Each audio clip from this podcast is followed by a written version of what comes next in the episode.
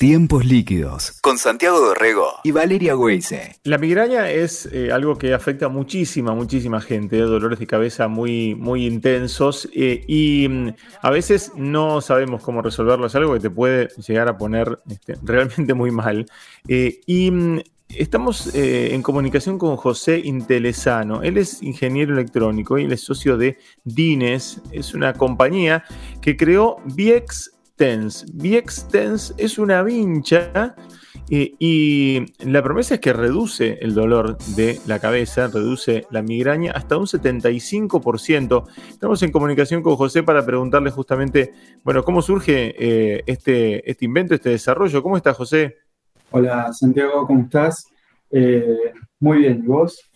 Bien, muy bien. Contanos cómo, cómo arranca el, trabajo que, bueno, que finalmente llega a, este, a esta vincha, a Extens. Bueno, eh, nosotros en DINE somos una startup. Eh, estamos incubados en la incubadora de empresas de la UNC, la Universidad Nacional de Córdoba.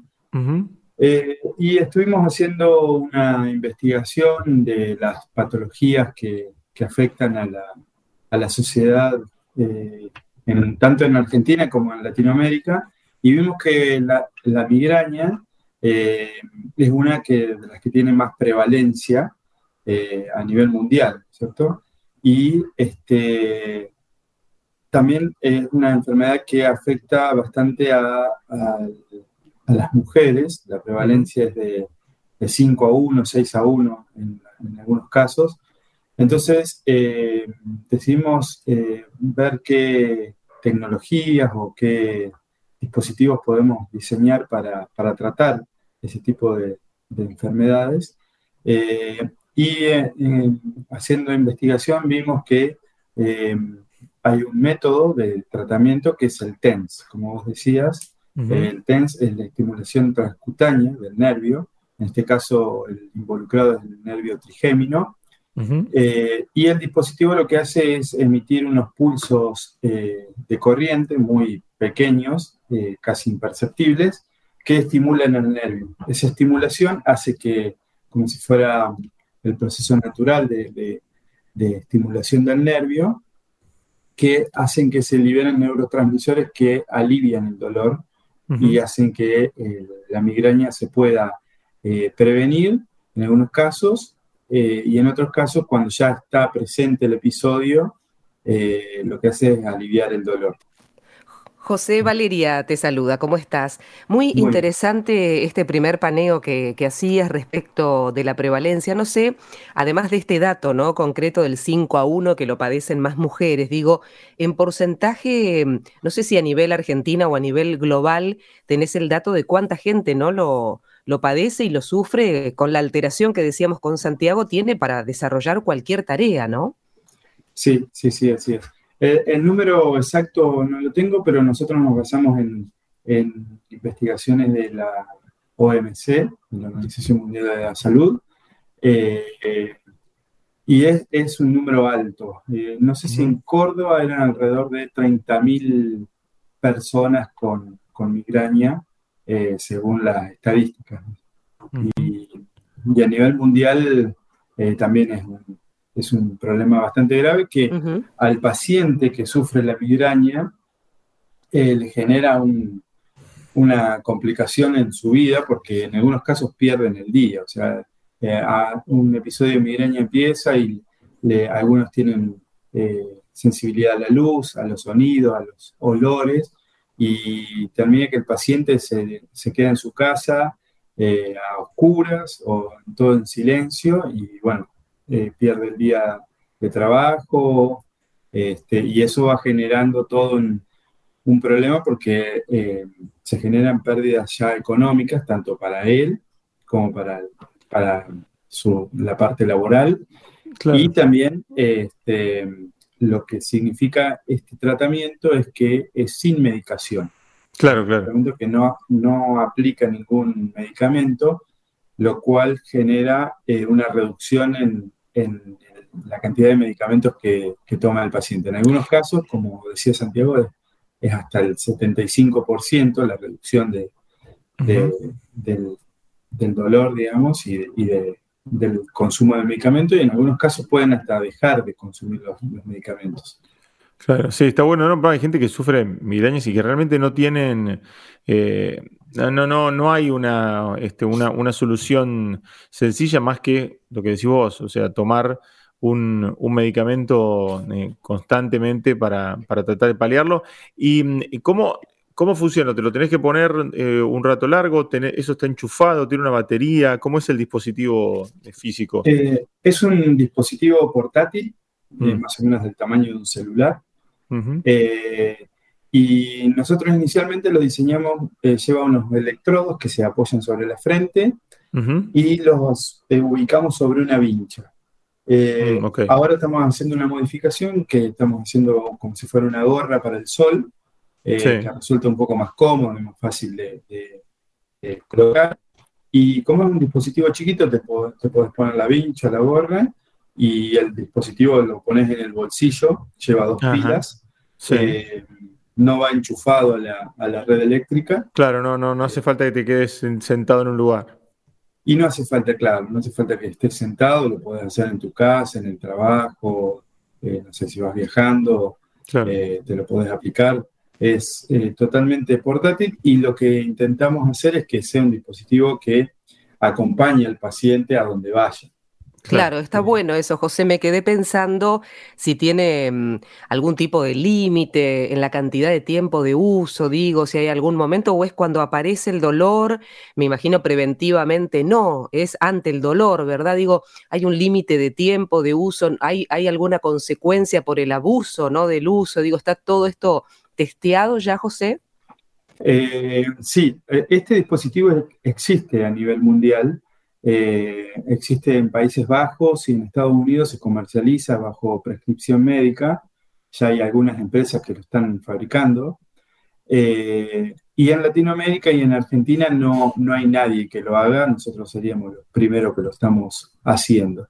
Y respecto del, tiempo de uso, la sesión dura entre 30 y 40 minutos. Eh, se pueden hacer hasta 4 o 5 sesiones por día y tenés dos tipos de aplicaciones. Una es preventiva, porque los episodios de migraña aparecen hasta 15 días antes, se van como formando. Eh, eh, la, migraña se produce por un desbalance de neurotransmisores y ese desbalance aparece muy de a poquito.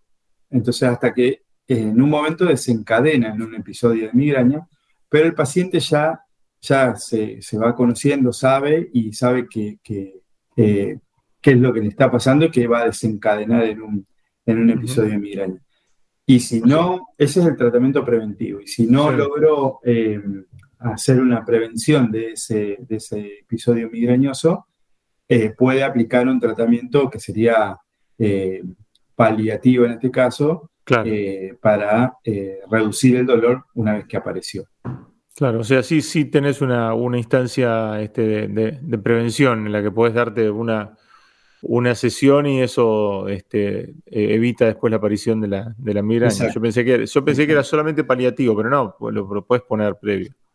Exactamente. Y respecto del tiempo de, uso y los efectos que puedan llegar a aparecer eh, con un uso prolongado, solamente se han visto en las investigaciones una, eh, una alergia o una, un enrojecimiento de la piel.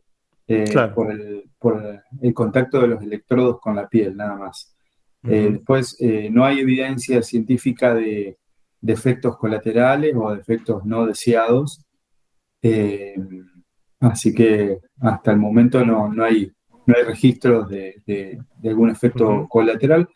Y es poco probable que haya porque el mecanismo es, es el mismo mecanismo que utiliza el nervio, los nervios, tanto el trigémino como el vagal, que son dos que están, el vagal está en la zona del, oído, eh, del pabellón auricular, y el trigémino está en, la frente, eh, que se llama nervio ocular también, por eso los pacientes con migraña ven destellos de luz, porque el nervio actúa ahí.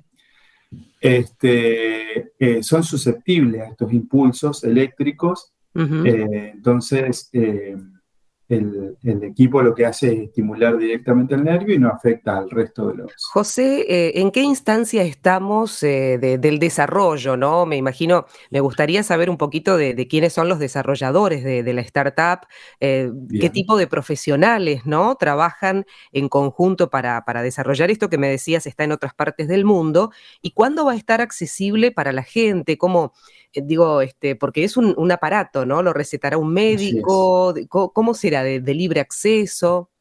Eh, sí, el tratamiento eh, tiene que ir con prescripción médica.